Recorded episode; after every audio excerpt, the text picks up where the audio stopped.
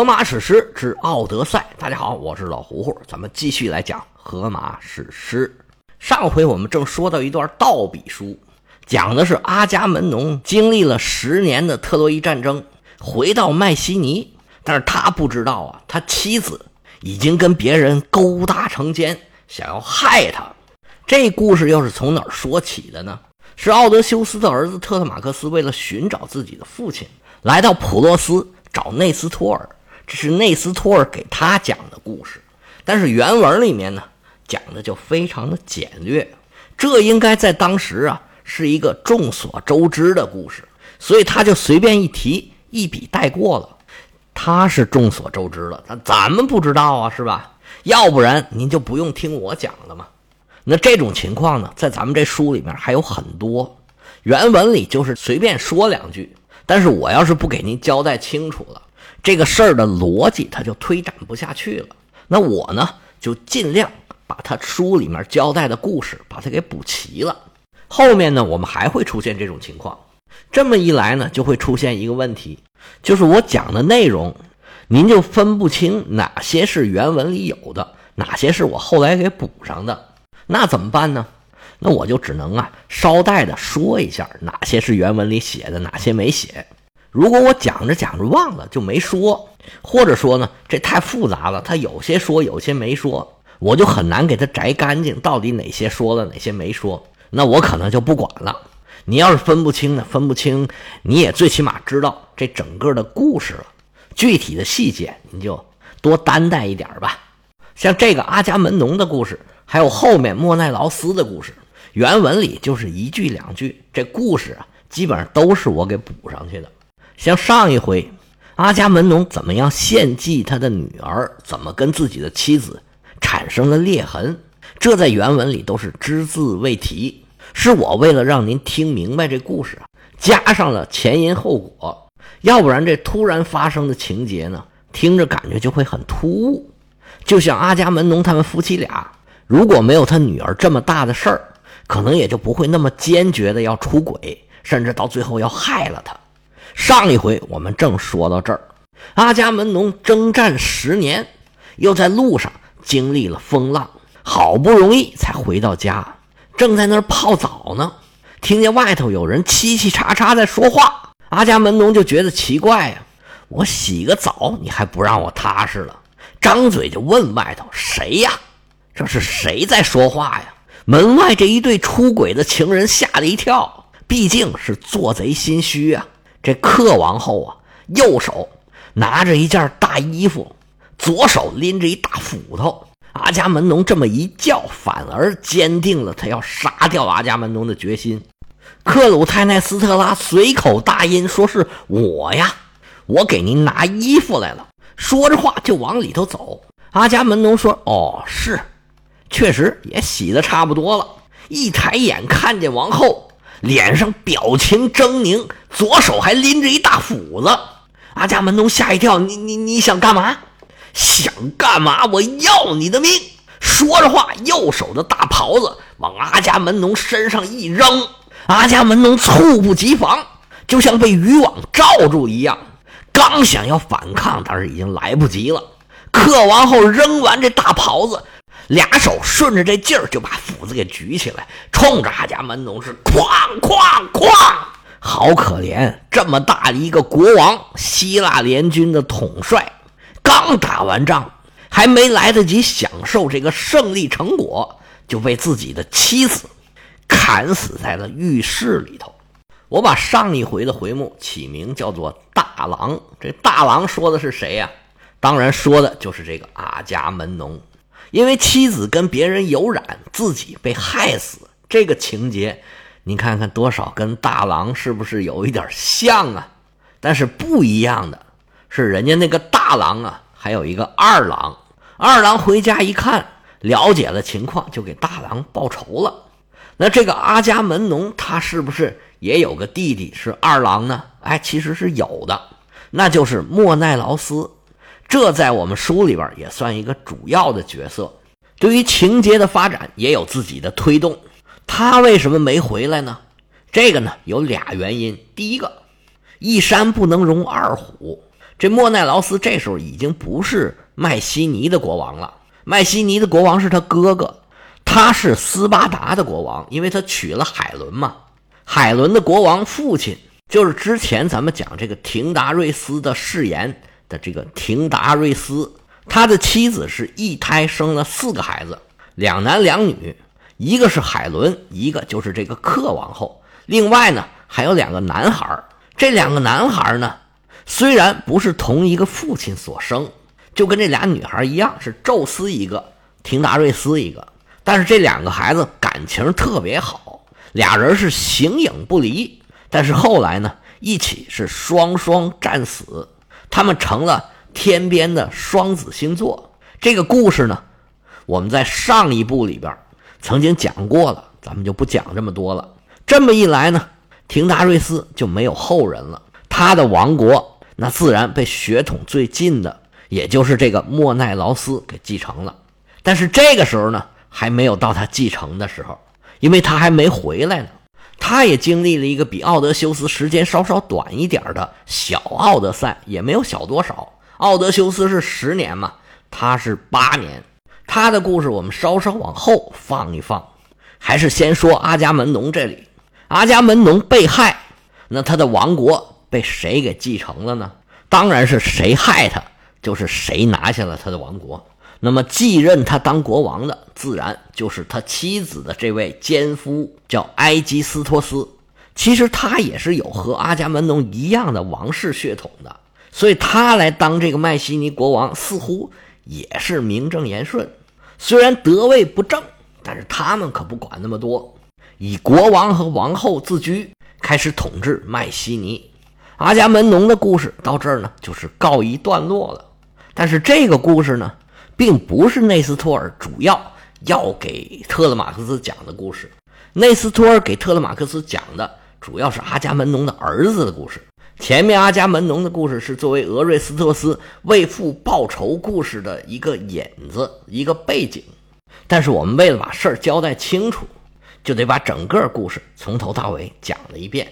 那阿伽门农的故事讲完了，就该到他儿子俄瑞斯特斯出场了。那阿伽门农被害的时候，这位王子在干嘛呢？其实他跟特勒马克斯一样，刚出生没多久，他父亲就出门打仗去了。从这个角度上来看，俩人啊还是同龄人。因为特洛伊战争打了十年，阿伽门农被害的时候，俄瑞斯特斯大概是十来岁。阿伽门农一旦被害，最危险的自然就是他。埃基斯托斯杀了阿伽门农，自然马上就会想要杀这个孩子。不杀了他，那将来就是一个最大的敌人。等孩子长大，必然会找他报仇。但是在宫里是东翻西找，始终找不到这小王子的下落。原来俄瑞斯特斯是被自己的保姆给救了。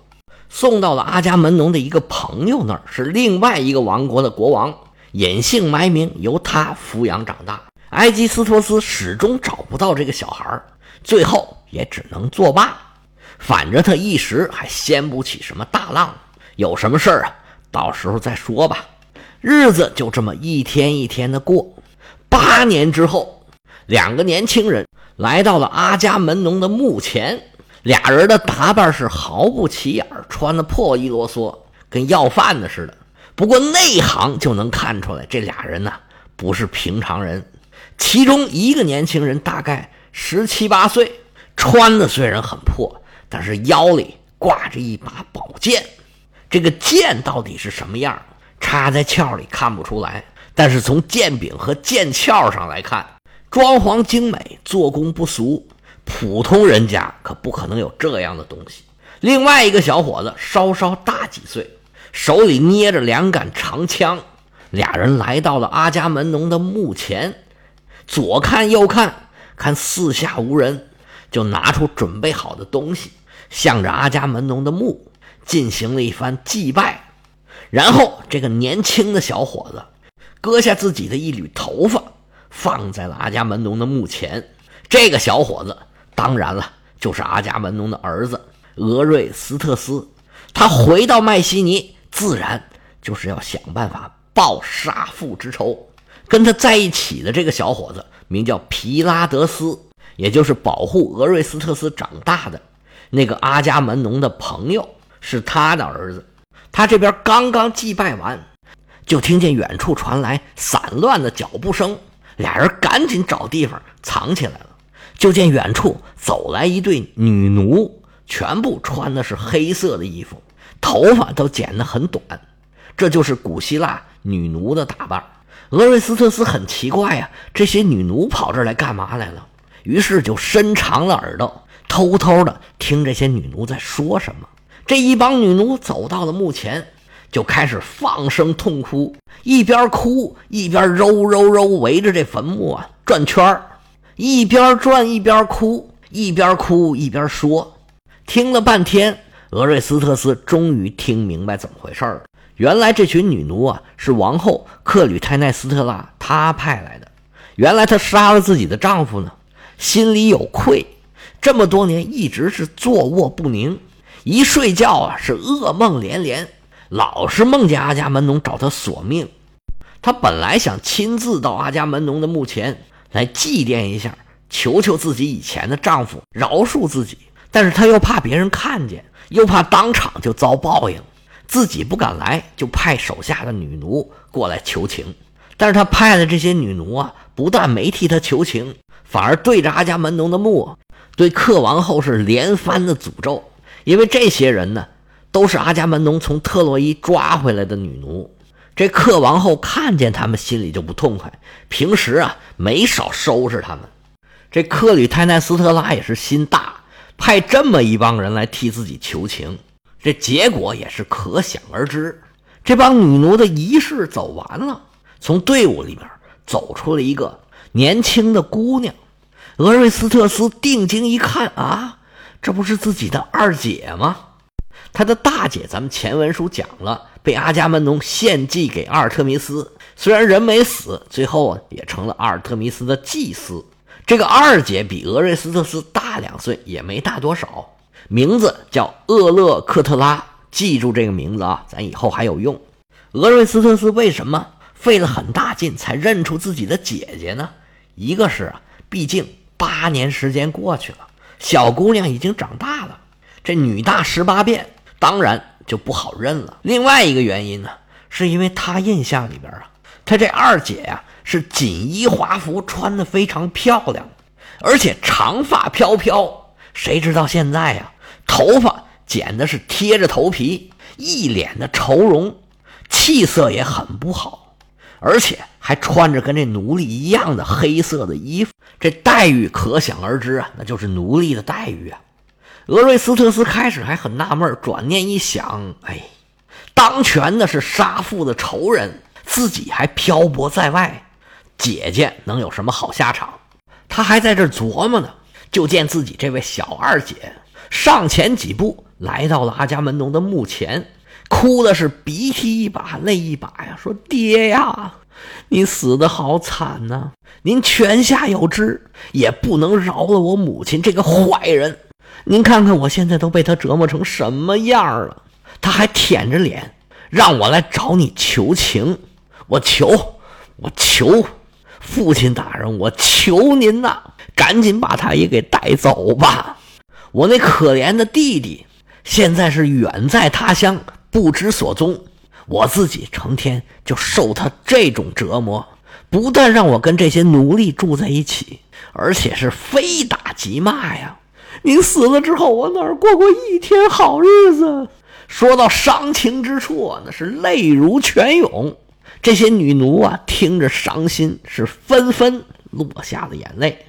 厄勒克特拉公主在这哭了一会儿，突然发现父亲这墓前呢有一缕头发，这在当时来说就是很庄严的祭典了。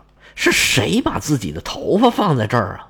这小二姐拿起这头发，反复的端详，跟自己头发这一比，哎，跟我这头发这颜色，这个发质怎么那么像啊？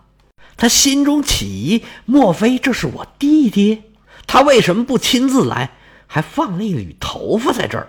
小二姐还在这疑惑之间，他这兄弟可算是明白怎么回事了。这帮人呢，都是自己的友军，对自己那不靠谱的母亲，都是怀着深仇大恨。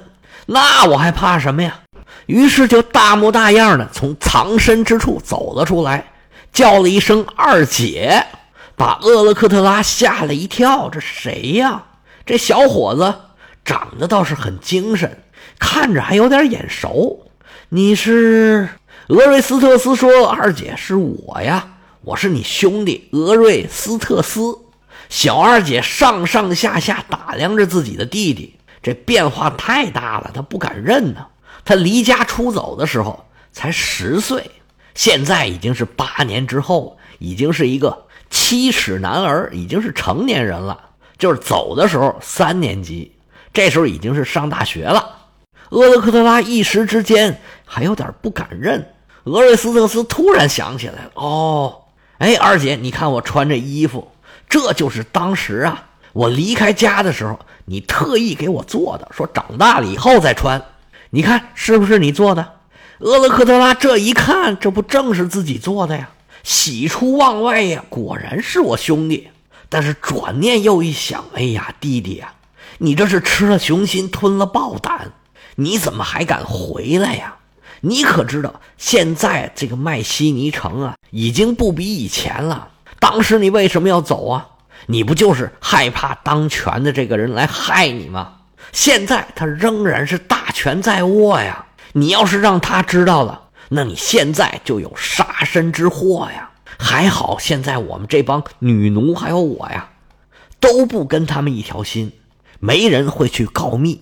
但是你赶紧走吧。可千万不要露出蛛丝马迹，被他们知道可就麻烦了。我可不想让他们再害了你的性命。俄瑞斯特斯微微一笑，说：“姐姐，我不瞒你说，这次回来我就是要报这个杀父之仇。你兄弟已经不是八年前的那个小孩了。我这次来啊，身负神谕。谁叫我来的？你知道吗？”厄勒克特拉一脑袋问号，说。那我哪知道啊？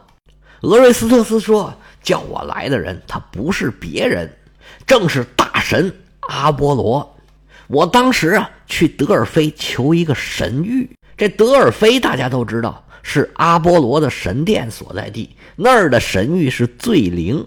我到了德尔菲，本来是想求神谕的，结果人阿波罗呀给我显灵了。他说：你必须啊去杀掉。”你的母亲还有那个奸夫，这样才能为你自己的亲生父亲报仇。你作为儿子，所谓杀父之仇不共戴天，你必须要做这件事儿。